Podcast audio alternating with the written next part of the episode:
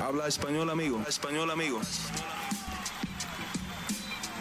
Damas y caballeros, están escuchando Hablemos MMA con Danny Segura. Muy buenos días y bienvenidos al episodio número 88 de Hablemos Live, el último episodio del 2023. ¿Qué tal a todos? Mi nombre es Dani Segura, yo soy periodista para MMA Junkie y el host aquí del canal. Y bueno, como les dije, bienvenidos a la última edición de Hablemos Live del 2023. Ya a días de un nuevo año. Y bueno, muy entusiasmado de este episodio, ya que pues eh, siempre hay cosas de qué hablar en el mundo de las artes marciales mixtas, por más de que no haya evento este fin de semana y nos estemos tomando un descansito de lo que son las peleas, un descanso que no sé si ustedes han disfrutado, pero sin duda yo lo he disfrutado. Y, bueno, gente, eh, listo aquí para hablar sobre las artes marciales mixtas con ustedes. Entonces, como ya saben, este programa es 100% dedicado a contestar sus preguntas, preguntas que se están haciendo en vivo, preguntas que se hicieron también ayer en la pestaña de la comunidad. Entonces, eh, más o menos la mitad de este programa es dedicado a las preguntas que hicieron en la pestaña de la comunidad previo a la transmisión. Luego ya la segunda parte contestaremos lo que son las preguntas en vivo que están sucediendo ahora mismo en el live chat. Entonces, si tienen alguna pregunta, quieren participar en el programa, quieren que su nombre, la pregunta aparezca aquí en la pantalla, bien puedan, pónganla ahí en eh, el live chat y como siempre las preguntas que vengan con un apoyo al canal. Eh, no solo apoyan a este canal, eh, pero también reciben prioridad en estas transmisiones, entonces sí o sí las contesto y, les doy un, les doy prioridad, les doy un, lugar aquí especial en estas transmisiones, así que ahí les recuerdo del super chat, ¿vale? Como siempre gente, un like a este video si son tan amables Suscríbanse al canal si todavía no lo han hecho, ¿vale? Y síganos en todas las redes, Twitter, Instagram, Facebook, TikTok, arroba Hablemos MMA, a mí en esas mismas redes, excepto TikTok, en arroba Dani Segura TV. Y bueno, gente, tenemos la eh, pregunta de la transmisión. Eh, ya veo que ustedes están poniendo sus votos, pero es bien simple. ¿Les gusta ver, les gustaría ver a Alex Pereira en peso pesado, sí o no? Ya que pues se ha estado hablando mucho de Alex Pereira, UFC 300, Tomás Pinal eh, creo que ya habíamos hablado de esto en el pasado, pero esto fue antes, si no estoy mal, de que se coronara campeón de 205. Creo que eso cambia un poquito las cosas, pero eh, bueno, eh, de todas maneras pongan ahí su voto y, y, repasaremos el resultado al final de la transmisión, ¿vale? Bueno, espero que se encuentren bien en esta hermosa mañana. Yo aquí con mi cafecito, tengo los ojos como ven un poco rojos y chiquitos. Eh, no dormí bien anoche, me eché unas gotas ahora que los tenía los, ojos secos, entonces por eso de pronto se ven así. Se van a normalizar en el transcurso de la transmisión, o por lo menos eso espero. Em, así que bueno, de todas maneras, gracias por estar aquí presentes conmigo, ¿vale? Bueno, ahora sí, sin más espera, hablemos MMA.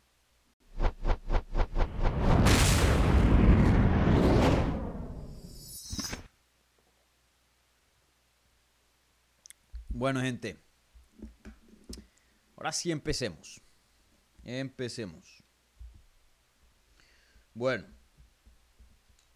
¿Con qué empezamos? A ver, ¿qué tenemos por acá? Em, empecemos con las peleas anunciadas de UFC 300. Luego pasamos a otros topics. Eh,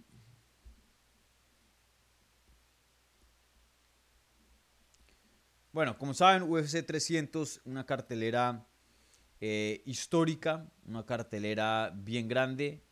Eh, obviamente, eh, cada vez que llegan a estos centenarios, eventos centenarios, UFC 100, 200, la compañía intenta celebrar qué tan lejos ha llegado, ¿no? teniendo mega eventos, intentando poner la cartelera más grande posible en ese momento. Como ven aquí atrás, tengo el póster de UFC 100 que fue, está firmado, no sé si lo alcanzan a ver, no creo porque está en negro, pero este está firmado por Tiago Alves aquí. Y bueno, esta tremenda cartelera, Eh, Dan Henderson contra Michael Bisping, que fueron los coaches de The Ultimate Fighter eh, Estados Unidos contra Inglaterra. Luego pelea de campeonato de peso welter, eh, George St. Pierre contra Thiago Alves. Y luego peso pesado, Brock Lesnar contra Frank Mir, como pueden ver acá. Y en ese entonces, rara vez, creo que hasta de pronto esa fue la primera cartelera. si me equivoco, pónganlo ahí en los comentarios, en el live chat. Chance esa fue la primera cartelera en la que vimos dos peleas de título, porque hoy día es muy normal ver dos, hasta a veces tres. Eh, pero en ese entonces habían menos categorías y esto de campeón contra campeón o, super carteleras no se veían tan a menudo. Siempre era eh, pelea de título y luego buena cartelera debajo. Pelea de título, buena cartelera debajo. Así hacía UFC. Y, bueno, en fin, eh, UFC 200 también fue muy buena, pero no era lo que esperaban. A la última hora hubo lesiones, hubo em, resultados de, dopaje positivos que cambiaron la cartelera, hubo política que cambiaron la cartelera. Y de todas maneras terminó una cartelera buena, UFC 200, pero así que, wow, no. Eh, de hecho, 205, cinco eventos después, terminó siendo mucho más grande que UFC 200. Y bueno, ahora se acerca UFC 300. Esta cartelera está supuesta a pasar en abril. Todavía em, el 13 de abril ya hay fecha específica, por mucho tiempo no lo había, pero esta cartelera va a ser el 13 de abril en Las Vegas, ya confirmado por eh, Dana White. Y, bueno, eh, se han anunciado unas tres peleas y se ha rumorado como un millón. ¿Cuáles son las tres peleas que existen? Bueno, eh, Sterling, el campeón, el ex campeón de 135, subiendo a 145, se enfrenta contra Kelvin Cater. Eh, Prochaska contra Alexander Rakic y Bo contra Cody Garbrandt, eh, Cody Garbrandt, eh, Brundage, perdón. Tres peleas fenomenales. Em, yo creo que las pongo en ese orden de interés. Eh, mi interés más grande es ver a Aljamain Sterling debutar en 145. Siempre se ha hablado de su cuerpo, cómo se ve en, una categoría más pesada, teniendo en cuenta que ya era uno de los más grandes en, en 35. Prochaska, pues a quien no le gusta ver a Prochaska pelear. Y Rakic es un oponente de pronto no el más emocionante, pero es un buen peleador, sin duda, entre los mejores de la división. Desafortunadamente tuvo una lesión muy grande en su última pelea que creo que fue contra Blajovic, si no estoy mal, eso fue hace ya un, tiempito, entonces su regreso de la lesión. Y bueno, eh, Bouneco tomando un paso más en eh, esta carrera que promete bastante que, tiene adelante. Y bueno, Cory Garbrandt, uh, Brundage, perdón, em, es un buen nombre, eh, no es un crack, voy a decir, pero es un peleador que tiene un buen récord dentro de UFC. Y comparado al, resto de los oponentes que Bouneco ha tenido en el pasado, sin duda un paso más o bueno, me atrevería a decir que por lo menos dos pasos más en cuanto a, dificultad de oponente. Eh, es bueno, es bueno. Entonces eh, veremos cómo le va a Bouneco con fácilmente el, oponente más difícil con quien se ha enfrentado en su carrera de artes marciales mixtas. Em, y bueno, eh, esas son las tres peleas que tenemos pactadas, tres peleas muy muy buenas. Ya más o menos empieza a tomar algo de formita UFC 300, pero obviamente lo que se espera es mucho más grande. Todavía no tenemos eh, cartelera estelar. No sé si alguna de estas tres termine siendo cartelera estelar. Me imagino que por lo menos una, probablemente dos. Si son las tres de cartelera estelar, creo que para mí es unos, una, una, cartelera ser un poco decepcionante. Espero que estas sean parte de las preliminares, la mayoría, eh, pienso yo, eh, que vengan peleas aún más grandes para la cartelera estelar, pero todavía eso no lo han hecho oficial, pero por ahora buenos combates. Y, bueno, se ha anunciado, em, se ha rumorado, perdón, bastante para UFC 300. Eh, vemos que Nate Díaz ha estado hablando en redes sociales acerca de, que quiere pelear en UFC 300, pero no hay nadie con quien pelear, como dice Nate Díaz. Pueda que veamos a Nate Díaz pelear en UFC 300, veremos. A mí me gustaría ver a Nate Díaz, en mi opinión. A mí me encanta Chandler. Chandler es un peleador saso, pero más allá me gusta más Nate Díaz. Y a mí me encantaría ver la trilogía de Conor McGregor contra Nate Díaz y ya cerrar esa rivalidad en UFC 300. Eh, una de las rivalidades, si no la más grande que hemos visto, por lo menos en cuanto a números de ventas de, pay-per-view, eh, más grande de las artes marciales mixtas. Eh, creo que si esperamos más tiempo para ambos peleadores, Conor y Nate Díaz, más nos alejamos de su prime. Sí, ya, yo, ya no creo que estos dos peleadores están en su prime. Entonces la mejor versión de esta pelea que podemos tener es ahora mismo. Entre más esperemos, eh, más se va la relevancia y la importancia de, este combate y la calidad de este combate también. Creo que estamos a un punto eh, donde claramente había un bajón para ambos peleadores, pero bueno, claramente para, bueno, sí, claramente para ambos. Por más de que Conor no haya peleado en un, tiempito, creo que no se vio muy bien en sus últimas peleas con Poirier. Em, pero todavía estamos viendo un producto bien. Yo creo que si esperamos uno, dos años más, ya, ya nos alejamos mucho de lo que es el prime de estos dos peleadores y ya esa pelea no, no tiene el mismo sentir, aunque siempre va a ser grande, obviamente. Eh, pero bueno, se rumora que Nate Díaz pueda estar en esa cartelera técnicamente hablando, sí es una posibilidad. Nate Díaz es un agente libre. Eh, se esperaba que de pronto eh, firmara una revancha contra Jake Paul o una pelea de artes marciales mixtas en PFL contra Jake Paul. El hecho de que no lo ha hecho, creo que significa que él está dejando la puerta abierta para posibles negociaciones con UFC precisamente para UFC 300, pensaría yo. Si no, ya hubiera firmado algo con Jake Paul, si hubiera ganado un par de millones nuevamente ahí. Em, pero, pero bueno, también vemos que Hamza Shimaev por ahí postea una foto de Israel Azaña y pone un emoji de así haciendo de, callado, ¿no? Eh, obviamente Shimaev fue un nombre gigante, pueda que también lo veamos en UFC 300.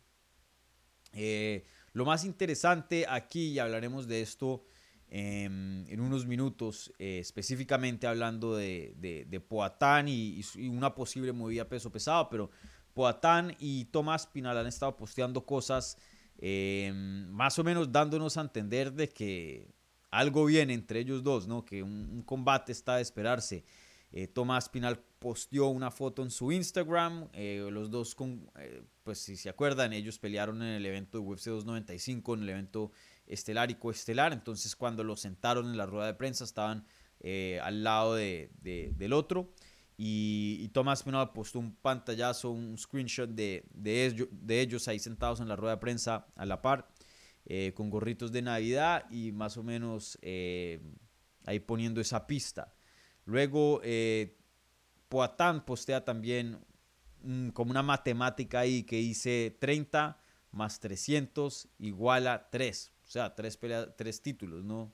Ya eh, ha tenido el de 185, 205 y me imagino que el tercero sería el de el de peso pesado, ¿no? Y, bueno, eh, también hemos visto que Dustin Poirier, otro más, ha puesto 300 y un diamante y ha puesto Nate Díaz, o como le dice Nathaniel, pregunta, ahí, ¿dónde estás? Y, bueno, más o menos eso es todo lo que tenemos en cuanto a los nombres grandes de este deporte, eh, más o menos em, dándonos a entender de que quieren pelear un UFC 300 o de que de pronto haya algo eh, ahí planeado para esa cartelera o, en planes, por lo menos. También Conor McGregor ha estado hablando en los medios eh, y, mucho de lo que él habla es que quiere regresar en abril, quiere regresar en UFC 300, pero ya hemos escuchado comentarios de Dana White diciendo que probablemente eso no es posible. Hace poco, si no se acuerdan, eh, en esta, para los que no la vieron, bueno, yo no la vi, pero vi la entrevista. Eh, Conor McGregor estuvo presente ahí con Cristiano Ronaldo y un pocotón de, de otras eh, celebridades ahí en Arabia Saudita para ver la pelea esta entre, bueno, no entre, pero las peleas de Anthony Joshua y de, y de Wilder. Y en una entrevista con Talksport, eh, ahí con Gareth Davis, le preguntaron a Conor McGregor acerca de su regreso y, y estaba furioso el Conor McGregor diciendo que él no se merece ser tratado así, que él quiere regresar en, abril, que le habían dicho diciembre, ahora dicen que abril y ahora dicen que no va a ser abril. Y cada vez como que le dan contentillo, le dan caramelo y cada vez empujan más y más y más la fecha de su regreso y dice que eh, UFC lo ha tratado muy mal, que él no se merece ser tratado así debido a, a, todo lo que ha hecho por la compañía, todo el dinero e interés que ha generado para eh, UFC. Y, me sorprendió porque por lo general Conor y UFC tienen una, por lo menos públicamente, una muy buena relación. Eh, en este caso, este tipo de comentarios eh, públicos no se ven de parte de estos dos. O bueno, se han visto de pronto. UFC 200 fue similar. Conor quería pelear en UFC 200. La pelea para UFC 200 era la trilogía entre McGregor y Nate Diaz. O no, perdón, la segunda. Em, no se da. Y, creo que eso fue un punto de de, polémica y de fricción entre McGregor y UFC. UFC diciéndole, no, aquí hacemos lo que queremos. McGregor ejerciendo el poder de estrella dijo, bueno, pues no les peleo en UFC 200 y los dejó sin evento estelar y, bueno, como había mencionado eh, hace unos minutos atrás, UFC 200 fue un poquito decepcionante, un poquito. Em, y bueno, será esto un 300, creo que de parte de UFC UFC puede poner una muy buena cartelera y vender bastante solo con el hecho que es 300, promocionar, ah, 300 esto, y luego tener a Conor pelear en 301, 302 y romperla nuevamente. Claro, si quieren hacer lo más grande posible, un evento singular, van a poner a Conor en UFC 300, pero el hecho de que es 300 y si lo llegan a promocionar bien y tener buenas peleas, va a vender por sí solo. Entonces, tener a Conor McGregor en otro pay-per-view financieramente tiene más sentidos, como el, pague 1 y lleve 2, ¿no? Eh, pero veremos, esto está muy interesante. Eh, generalmente las carteleras se filtran bastantes peleas, pero para UFC 300 no ha habido ni un combate que se ha filtrado de parte de, periodistas. UFC ha hecho un excelente trabajo en, mantener esto encubierto. Eh, los únicos tres combates que se han anunciado, o bueno, que sabemos, han sido anunciados por parte de UFC no por ningún eh, periodista.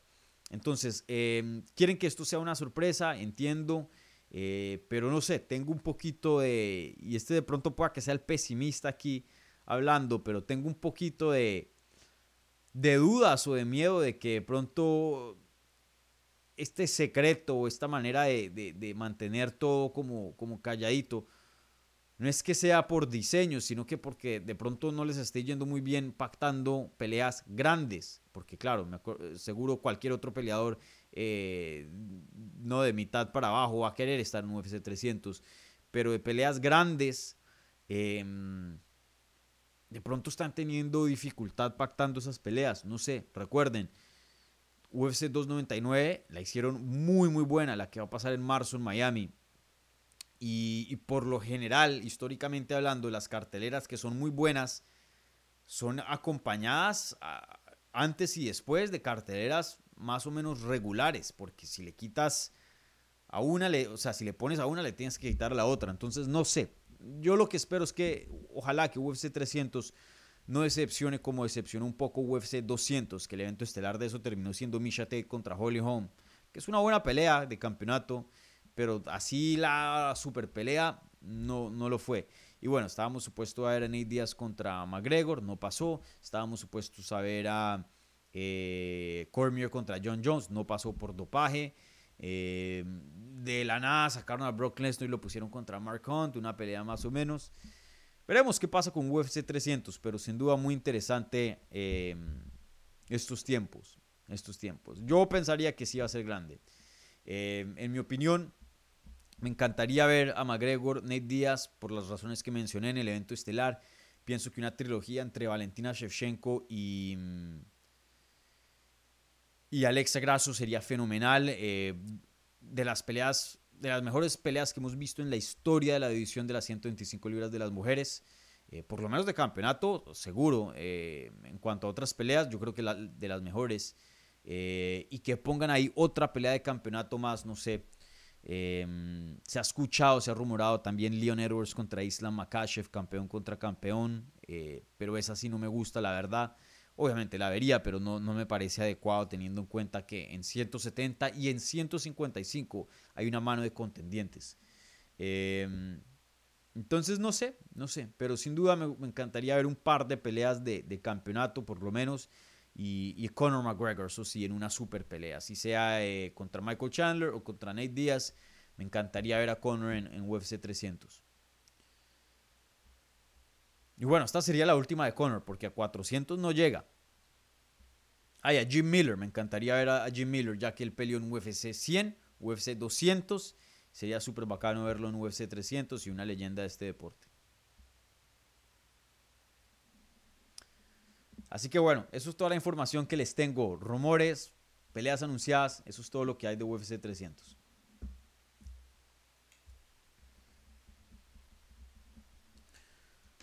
Bueno, eh,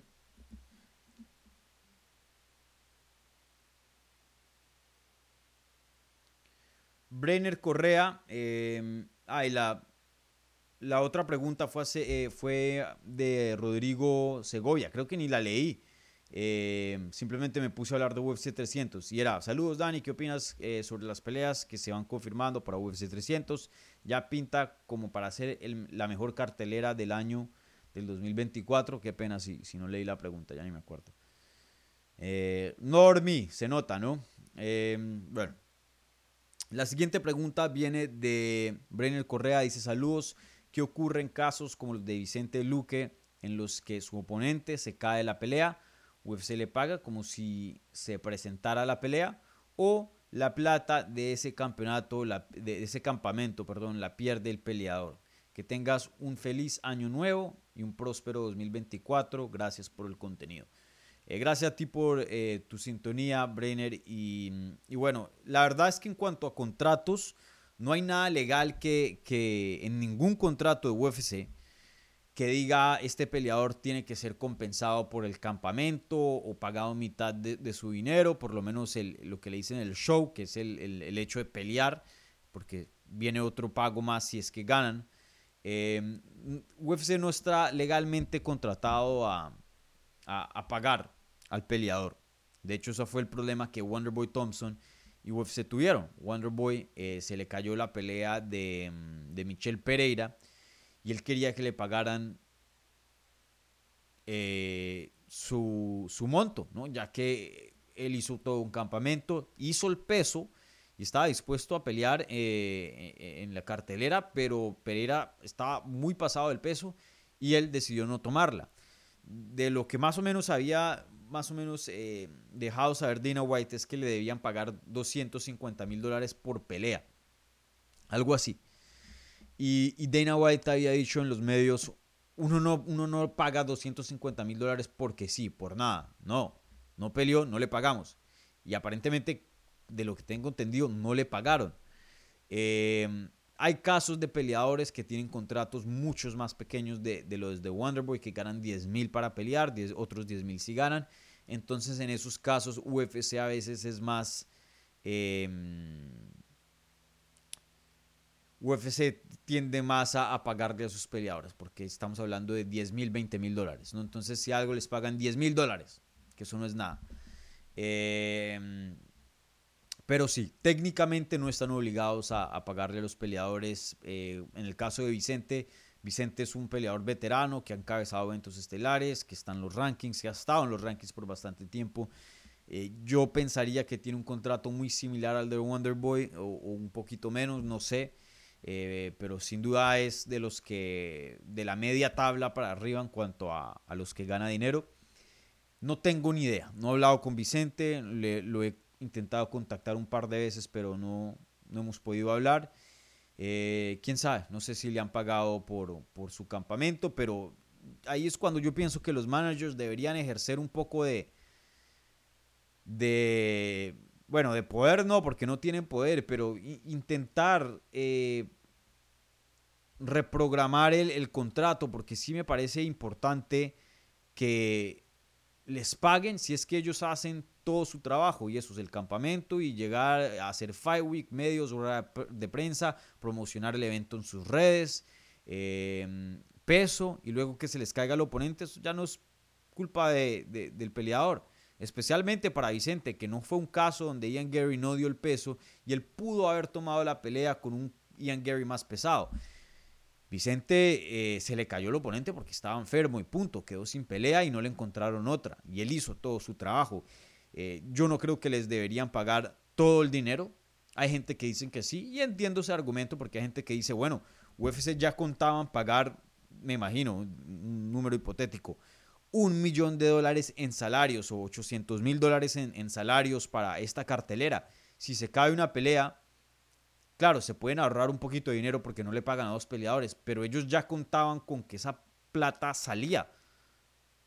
Entonces que la paguen y ya, o sea, ya, ya estaba en la nómina em, que esa plata salía el sábado, ¿no? Entonces, eh, en el caso este, aún si ahorran algo de dinero, no le pagan a, Ian Gary porque quedó enfermo, pero el peleador que estaba dispuesto a pelear, que por lo menos le paguen a, a Vicente, pienso yo. En un mundo ideal, sí, que le paguen su monto completo, pero bueno, al final del día no está peleando, no está dando su labor a UFC, entonces yo pienso que de pronto el monto completo no, pero por lo menos la mitad o un gran porcentaje, 60%, algo así, yo pienso que eso sería lo justo, eh, por lo menos para que puedan quedar en, cero y de pronto un, poquito de más de pagar el campamento, porque el campamento es caro, tienen que pagarle a entrenadores, tienen que pagarle a compañeros de equipo que los ayudan, a Em, nutricionistas, etcétera. O sea,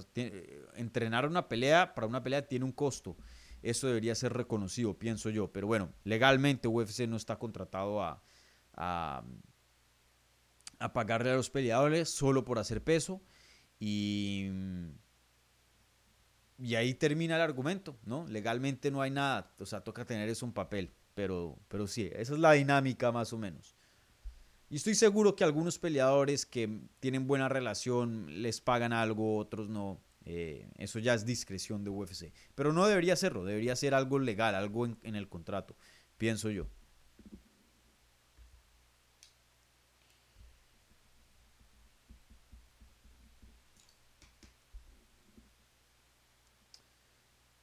Eh, Jesús Durán pregunta, hola Dani, ¿qué tan probable es la pelea entre Aspinal y Poatán en UFC 300? Yo diría que improbable, pero no imposible. Em, yo creo que a Aspinal, Aspinal, Aspinal está en una posición complicada porque es el campeón interino de peso pesado y supuestamente el interino pelea con el indiscutido cuando esté, o bueno, el campeón real, porque el indiscutido sería solo uno, ¿no?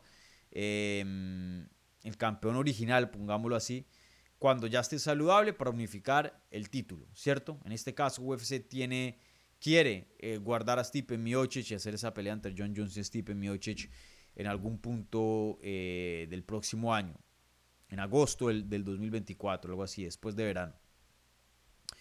Em, pero por más de que no necesiten a Aspinal como contendiente ahí para John Jones, lo necesitan para, para que esté ahí listo de todas maneras y que esté en un buen punto, porque no hay garantía de que el ganador de esa pelea, sea Miocic o sea Jones, se quede en las artes marciales mixtas. es muy probable que el perdedor se, se retire y que el ganador se retire también. En ese caso, idealmente, quisieras tener el interino para, bueno, lo coronamos el indiscutido, lo promovemos al indiscutido y ya, sigue en marcha la división. Si lo ponen contra otros oponentes de aquí a que se haga esa pelea entre Jones y Miocic, hay un chance, porque es peso pesado y hay peleadores muy buenos, que Aspinal pierda y luego UFC se quede sin contendiente. Y cuando falte el John Jones, cuando falte Stipe Miocic, ahí qué van a hacer. Eh, echaron de perder un campeón interino. Aunque bueno, lo han hecho en el pasado. Miren lo que le pasó a Colby Covington años atrás. Em, así que quién sabe, quién sabe qué es lo que suceda, pero creo que una pelea entre Aspinal y Poatán es un riesgo a, a eso que acabé de mencionar. Por más de que Poatán haya peleado en 185 libras, de todas maneras tiene mucho poder, un muy buen striking. Yo tendría a Espinal como favorito para, ganar esa pelea y por bastante, pero no creo que es imposible pensar de que Poatán pueda conseguir una victoria, ¿no? Es peso pesado. Em, y, bueno, creo que es una posibilidad muy pequeña en el sentido de que si no encuentran peleas grandes para hacer en UFC 300 y tienen a dos peleadores que te pueden dar una pelea mediáticamente interesante, eh, vistosa en cuanto a estilos, y necesitas cosas grandes para 300, pues la pactan y ya, ¿no? Pero no creo que por el orden, por lo que mencioné en peso pesado, igualmente por lo que eh, el orden de 205 quieran hacer esa pelea, porque interrumpe bastante. Especialmente para 205, que ya medio empieza a fluir un poco más la división. Eh, por lo menos la pelea de Giri creo que sació muchas preguntas en cuanto a, bueno, ¿quién es el mejor 205? Giri, el campeón que nunca perdió el cinturón. Eh, Jamal otro campeón que nunca perdió su cinturón, los dos por lesión. ¿O, quién? ¿Quién es? Eh, en este caso creo que ya por ahora podemos tachar a, a Giri Prochaska porque perdió justamente contra Poatán. El mejor está entre Poatán y Jamal Hill. Yo pienso que es Poatán, pero pues no puedo decir con certeza hasta que los dos peleen. Eh, y bueno, hay otros nombres que vienen en ascenso ahí. Entonces no creo que quieran interrumpir ese orden. Em, pero bueno, si, si hablamos de qué pelea, super pelea de campeón contra campeón, es más desastrosa, Tomás Pinal contra Poatán o Leon Edwards contra Islam Makashev, claramente la más desastrosa en cuanto a consecuencias para sus respectivas divisiones es Makashev contra Edwards. Entonces, Pueda que esta sea una posibilidad, pero creo que UFC va a intentar explorar otras opciones antes de, recurrir a, esta pelea de, Aspinal y Poatán. Veremos. Eh, sin duda se ve que Aspinal la quiere y se ve que Poatán la quiere y eso ya es una gran parte de, la ecuación. Veremos. Yo creo que no se da, pero imposible no, no les puedo decir.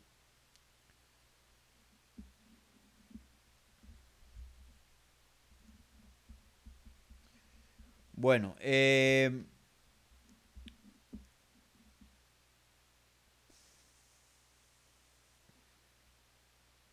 bueno, con eso cierro preguntas de la pestaña de la comunidad. Si queda más tiempo, em, paso a estas. Paso nuevamente a las preguntas de, de, la pestaña, ¿vale? Pero bueno, quiero contestar ahora preguntas que se están haciendo en live chat para darle oportunidad a la gente en vivo para que puedan participar acá, ¿vale? Así que bueno, gente, como siempre, un like a este video si son tan amables. Eh, si están escuchando en vivo o en repetición, un buen review en podcast. Si están escuchando en audio, les recuerdo a la gente que ve este programa en YouTube, tienen eh, podcast, eh, Apple Podcast, Teacher, Spotify, Google, Podcast, donde quiera que, que escuchen podcast. Ahí estamos para tener este contenido más portátil. Pero recuerden, el contenido que se postea ya no es todo el contenido, es un 70%, diría yo. Entonces eh, recuerden que la experiencia completa de Hablemos MMA es en YouTube, para la gente que, solo está escuchando en audio. De hecho, ah, ya han habido un par de videos buenos eh, de análisis que no se han posteado en, audio. ¿Vale? Eso es más como para el formato así eh, largo del contenido que hago yo. Entrevistas, hablemos live, previas y reacciones. Prácticamente esos son los cuatro los cuatro em, tipos de, contenido que, llegan a audio. El resto se quedan en, YouTube. Bueno, em, bueno, contestemos las preguntas en vivo.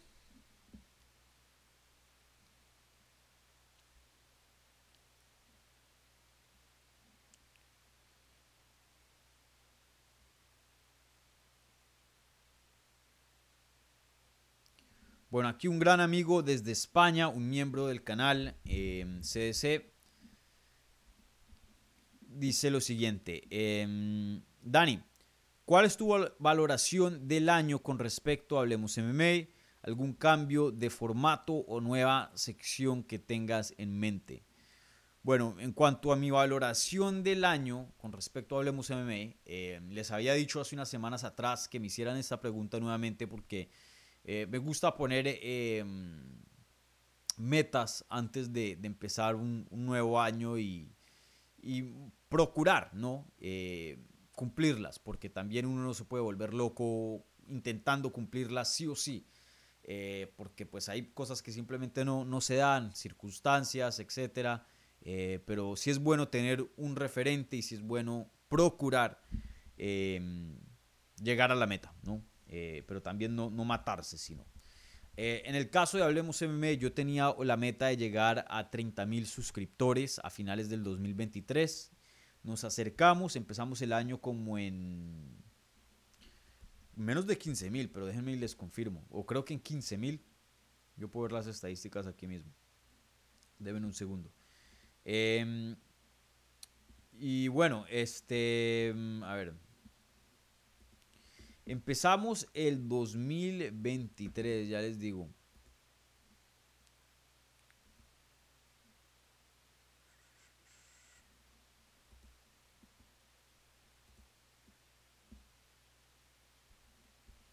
¿Y esto qué? El, el 2023 creo que lo empezamos con, con creo que sí ya fue 15 mil.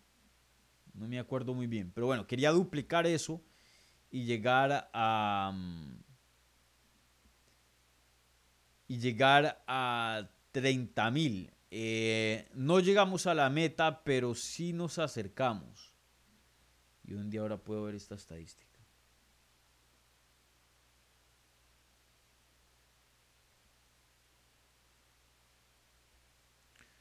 Bueno, no la encuentro ahora. Ah, ahí está.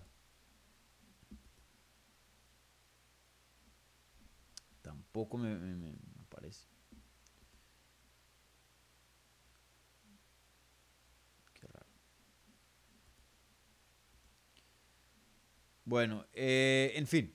Teníamos creo que como 13 mil o 15 mil, ya no me acuerdo. Entrando al 2023, quería duplicar eso, llegar a, a 30 mil. Eh, no se pudo lograr, pero em, de todas maneras llegamos cerca. Estamos ahora en 27 mil. Em, espérense. Sí, eh, a finales del 2020, o sea, empezando el 2023 teníamos 13 mil. 13 mil. Eh, quería llegar a 30 mil y llegamos a 27 mil. Em, que bueno, pues no es malo, técnicamente sí se duplicó, pasamos de 13 mil y en el 2023 sumamos 12 mil suscriptores más, entonces casi que se duplicó. 27 mil de todas maneras creo que es un buen número teniendo en cuenta pues que eh, no hago tanto contenido comparado a, otros canales, también pues los recursos son un poco limitados, aunque tengo algo eh, de ayuda y, saludos al equipo, ahí tengo un, par de personas que me han estado ayudando desde hace un, tiempito, saludos a, Lorena y, a Fabián, eh, que me ayudan mucho con la edición aquí en, de los videos que ven, especialmente eh, las cosas que, postean, ¿no? Lo, no lo que es en vivo. Y bueno, en fin. Em, nada, creo que fue un, año muy bueno. Eh, hubo meses que hicimos más de un millón de views. Obviamente cuando Topuria estuvo peleando, cuando Alexa Grasso estuvo peleando también, hubo meses que los views estuvieron abismales. Eh, en total, ya creo que el canal tiene en, su totalidad 9 millones de views, que eso es bastante. Eh, y nada, creo que fue un año muy bueno. Obviamente pudo haber sido mejor, pero todo siempre puede ser mejor. Eh, para el 2024, o sea, a finales del 2024, o sea, de aquí a un año me encantaría estar hablando de que tenemos 40 eh, mil suscriptores, eso es añadir 13 mil más este año que viene, creo que es muy posible. Em, y bueno, veremos, veremos qué sigue. Aunque los suscriptores es un poco engañoso. No sé si ustedes son creadores de, contenido. Si lo son, de pronto pueden eh, saber un poco de esto. Pero, pero algo raro está pasando. Y, no solo lo he visto en, mi propio canal, pero también en el de Junkie. Que el número de suscriptores casi no importa. Porque yo luego veo las estadísticas de, de del canal y es y posteo un video, buen video y veo que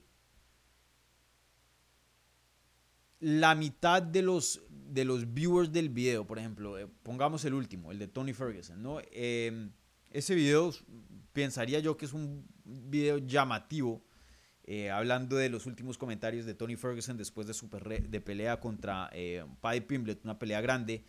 Ese video de Tony Ferguson tiene casi 3.000 views, ¿no? Imagínense esta, esta estadística. Eh, y aquí dándoles un poco del behind the scenes, detrás de las escenas. Eh, imagínense esto. 53% de las personas que vieron ese video están suscritas. El 46.6 no están suscritas. Y más o menos esto es verdad para la mayoría de videos fuera de los videos en vivo. Mitad son, por lo menos en mi canal, para otros canales varía. De hecho, es más el porcentaje de la gente que no ve, que perdón, que no está suscrita, que ve el contenido. Por eso yo digo, suscríbanse si son tan amables, eh, no se van a arrepentir. Eh, pronto para los que están suscritos dicen, no, pues obviamente si, si estamos viendo estamos suscritos, pero no. Muchas de las veces, por lo menos en, de, mi lado, mitad del público que consume el contenido no está suscrito. Eh, eso es decir, que de los 2.600 views que tiene este video, 1.300 solo fueron de los suscriptores. Y yo me pongo a pensar, ¿cómo es posible que tengo casi 30.000 suscriptores y tan solo el 5% o un poco menos decidió cliquear en el video? Ahora, no estoy diciendo que todos mis videos son los mejores y que 100% debería, de los suscriptores deberían cliquear en el video.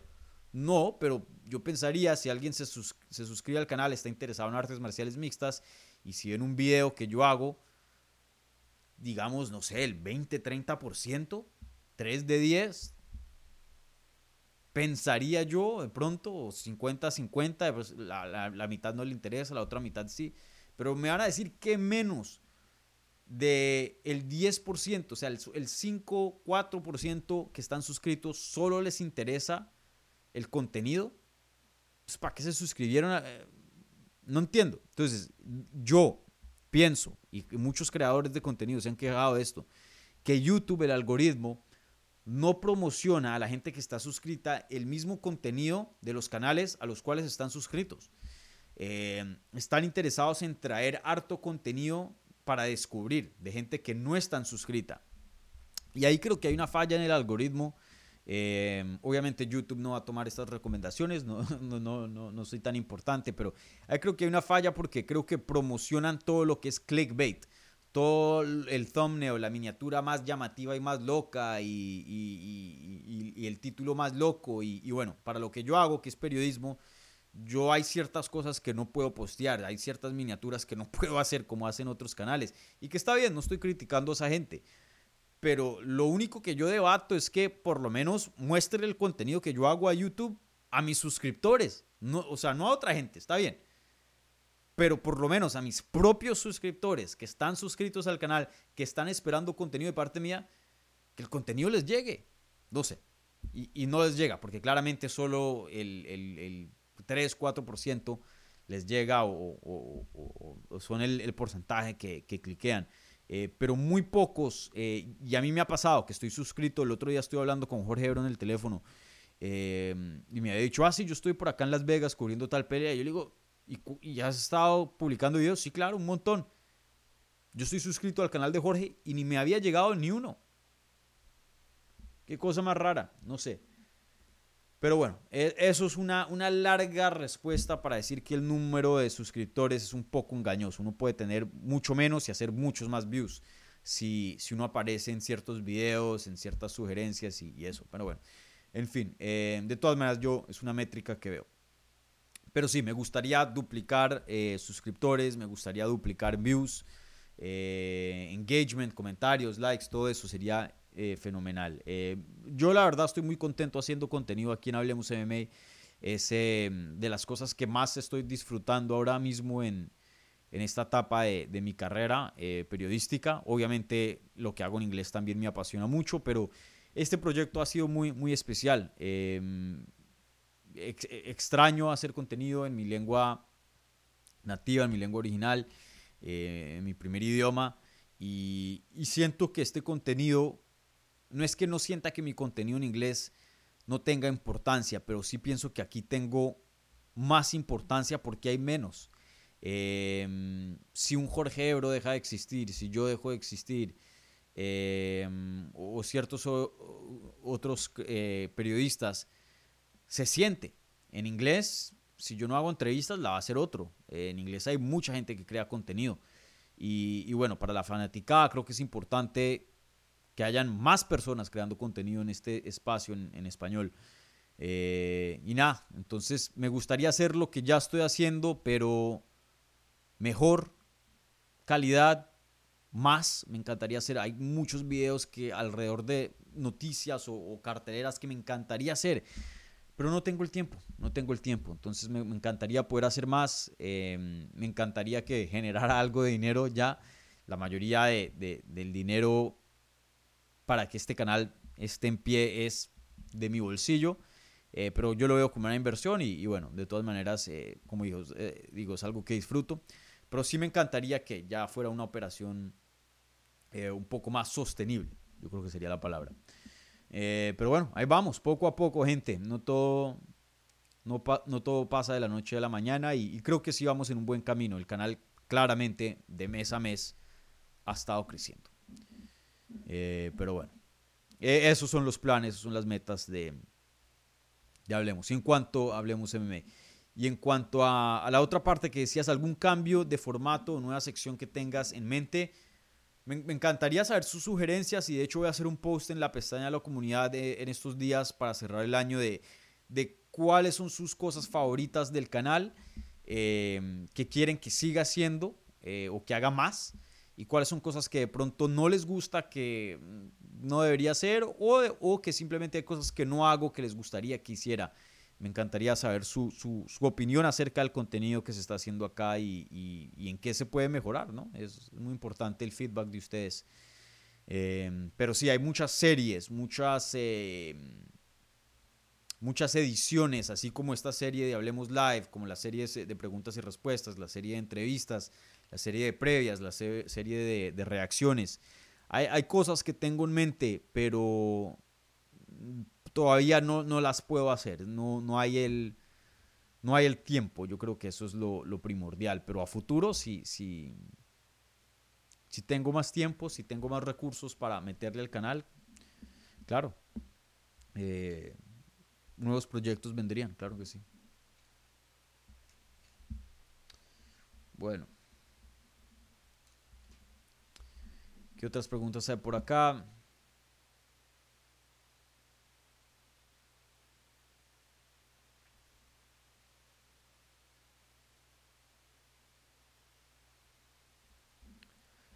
Moisés Daniel Díaz Díaz. Dani, ¿qué pasó con Shake Carwin? Después de Lesnar ya no volvió a pelear. ¿Por qué? Bueno, Shane Carwin es un peleador bien viejo. Yo creo que la mayoría de ustedes de pronto ni se acuerdan de él. Llegó a pelear por un cinturón indiscutido contra Brock Lesnar. Le dio durísimo a Brock Lesnar. Eso fue uno de los mejores comebacks que he visto en una pelea. En ese primer asalto casi lo finaliza y luego quedó extenuado en el segundo y, Brock Lesnar le ganó. Creo que esa es la primera y la única defensa de, Brock Lesnar que ha tenido como campeón. Llegó a defender el título más. Eh, no, perdón, lo ganó contra Randy Couture, lo defendió contra Frank Mir, contra Shane Carwin y luego lo perdió contra Cain Velázquez. Y bueno, de ahí eh, perdió más peleas el, Brock. Eh, pero sí, no, perdió contra Brock Lesnar, luego perdió contra Junior Dos, Santos. Y en esa pelea de Junior Dos Santos creo que vimos un, Junior muy ágil, mucho más ágil que Shane Carwin. Shane Carwin era muy grande, muy pesado, cortaba mucho peso para llegar a, a 265. Y de ahí no volvió a pelear. De lo que tengo entendido, eh, Shane Carwin es una persona em, pues muy inteligente y de hecho muy, o sea, tiene, tiene sus, sus estudios. Si no estoy mal, él es ingeniero. Ingeniero... ¿De qué era? Ingeniero...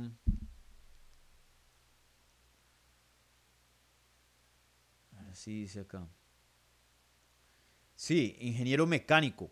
Eh, y como que no, después de esas dos derrotas, como que eh, no estaba ganando mucho dinero y, decidió enfocarse en su profesión. Y creo que hoy día sigue trabajando como ingeniero así normalito en una compañía, eh, Shake Corwin.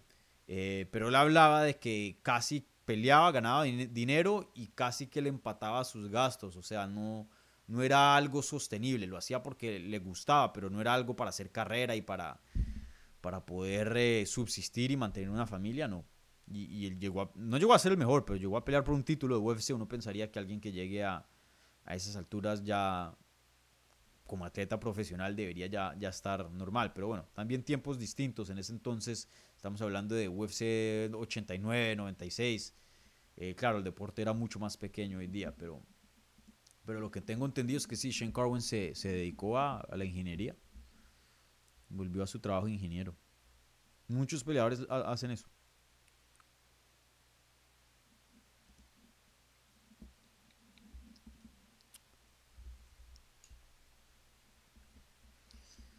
Bueno, eh,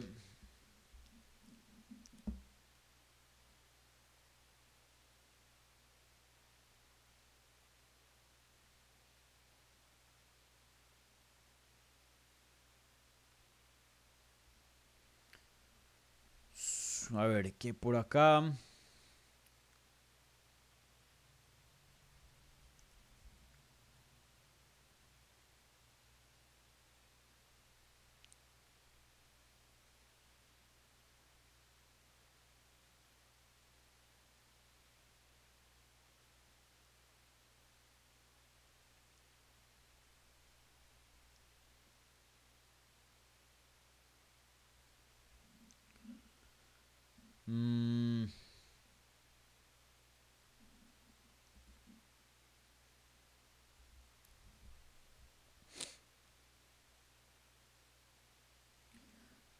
Luis Simosa dice, Dani, ¿crees posible una pelea de Shimaev contra Dazaña en UFC 300?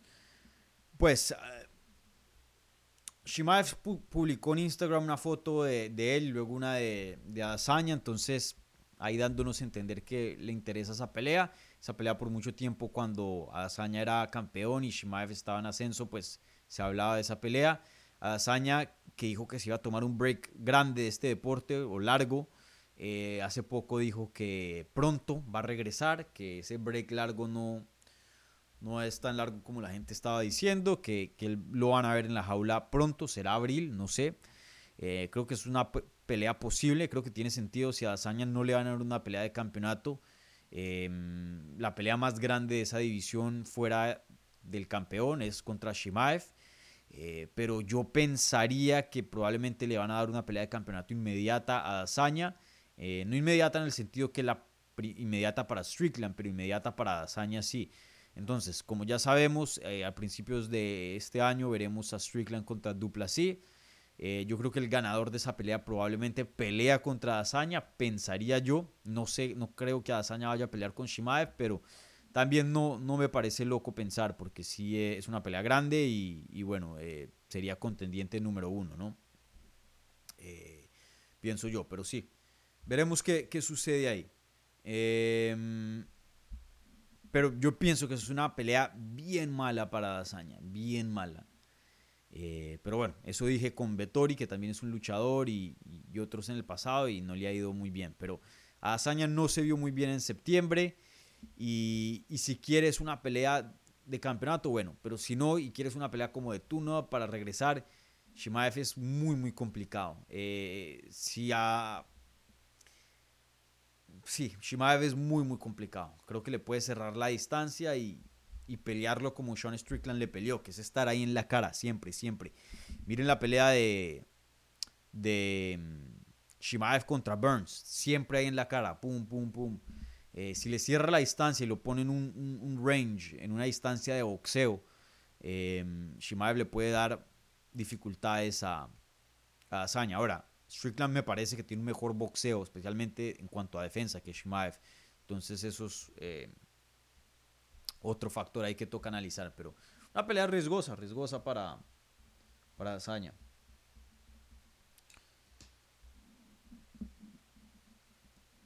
Pero no, no creo que la veremos en, en 300. Para responder la pregunta.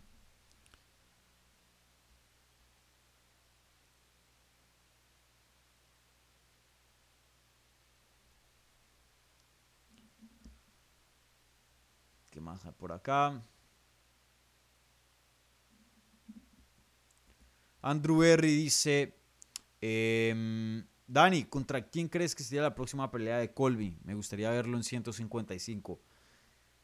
Yo sí he escuchado eso bastante y, se ha hablado de que Colby técnicamente pueda llegar a 155. Él no corta mucho para 170. En, en la universidad creo que luchaba para 168 y a veces lo vemos en la báscula y pesa 169. Eh, sin duda no es alguien grande para la división, ¿cierto? Vemos un Michel Pereira, vemos a un Shafka, incluso Steven Wonderboy Thompson, que tienen mucho más cuerpo que, que Colby Covington. Pero a la misma vez tampoco es que Colby sea muy pequeño para esa división. No es de los más grandes, pero para 155 lo veo complicado. Lo veo complicado. Em, pero bueno, uno nunca sabe. Pero sí lo veo, yo que estaba al lado de un Dustin Poirier, que es grande para 155. Poirier puede llegar a pesar eh, fuera de campamento un 190 libras. Y yo lo he visto. Eh, vayan y vean entrevistas que tengo ahí en MMA Junkie con, con Poirier. Eh, yo que peso unas 150 libras, natural, ¿no? Sin cortar peso, obviamente. Em, sí, no sé. Em, Poirier es mucho más grande que yo. Y, y Poirier es más pequeño que Colby. Yo he visto a Colby también en persona. Colby es más o menos del tamaño de Masvidal. Los he visto los dos juntos en persona. Masvidal muy, muy grande para 155 ya llegó a ser, pero para 170 no era tan grande. Entonces, yo creo que Colby está más, más apto para una categoría de 165 libras, que pues se ha hablado o se hablaba hace mucho tiempo que si UFC hiciera otra división que 165 tendría sentido. Eh, creo que le están 3 a 2. muy, muy grande para 155. No voy a decir muy chiquito para 170, pero sí en una pequeña, una leve desventaja comparado a otros que, que sí son bien grandes ahí en esa división. Em, pero no sé, eh, si llega a poder hacer el peso, creo que sería una buena forma en poder reinventarse. En decir, bueno, pasé página 155, denme a alguien duro. Si le llega a ganar un Poirier en 155, pues difícil no darle una pelea de campeonato contra un Islam Makashev en, en esa división, ¿no? Pero no creo que eso esté en los planes de Colby. Pero si yo fuera Colby, por lo menos haría un, experimento, un corte de experimento a 155 ahí con mi equipo en el gimnasio y luego hago un sparring en 155 al otro día a ver cómo me siento, porque en 170 no veo cómo le vayan a dar una, otra pelea de campeonato, no lo veo. Si hay algún chance es que baje a 155 y se reinvente, que aún está jodido, ¿no? Es algo muy complicado de hacer, pero, pero que es imposible, no, no lo veo. Pero, pero sí, sería una buena forma de, reinventarse. Pero no, no veo, no veo. Creo que Colby se queda en 170 y termina peleando contra un Wonderboy. Eh, de pronto Duriño Burns, no sé, él no, no va a tomar peleas difíciles. Y no digo que Duriño no es una pelea difícil, pero digo, Duriño está empatado más o menos en veteranía, en edad, entonces pueda que sí pelee contra él eh, y, perder contra Duriño no es que le dañe mucho. Duriño es un crack. Ahora, perder contra un John Brady, contra alguien más joven, ya significa otra cosa, ¿no? Entonces, em, no sé, yo creo que se quedan 170 y termina peleando con, con un Wonderboy Thompson o algo así.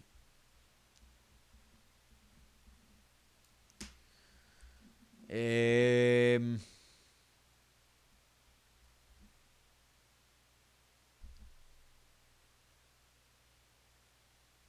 Bueno, voy a cerrar programa con eso, pero no se me vayan, ¿vale? Un par de anuncios les tengo.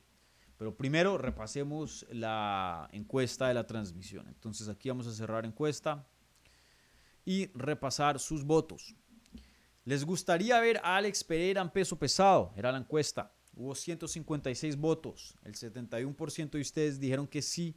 Tan solo el 28% dijo que no. Eh, yo estoy de acuerdo con el no. Entonces me sorprende que, haya tanto entusiasmo y, claro, yo me puedo equivocar en cuanto a, lo que pienso que es el sentir de la fanática y en este caso creo que comprueba eso. Eh, no sé, hay tanto que hacer en 205 que yo ni quiero pensar en peso pesado para Poatán. Ahora, si quiere abandonar la división y dejar el cinturón vacante en 205 y subirse a peso pesado, no me gustaría, me gustaría verlo en 205, pero bueno, otra añadición más divertida en peso pesado, ¿por qué no?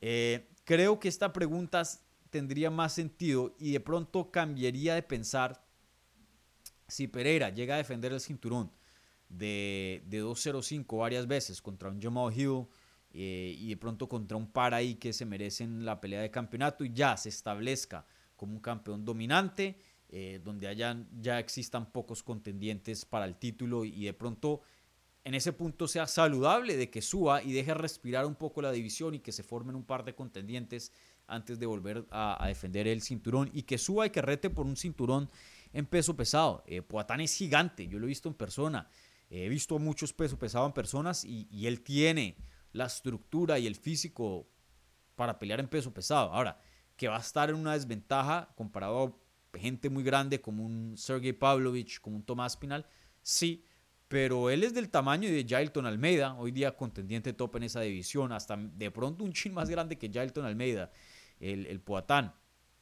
Entonces, en peso pesado, no me molestaría verlo siempre y cuando cumpla sus deberes como campeón en, en 205. Creo que eso es lo importante. Entonces, por ahora contesto no.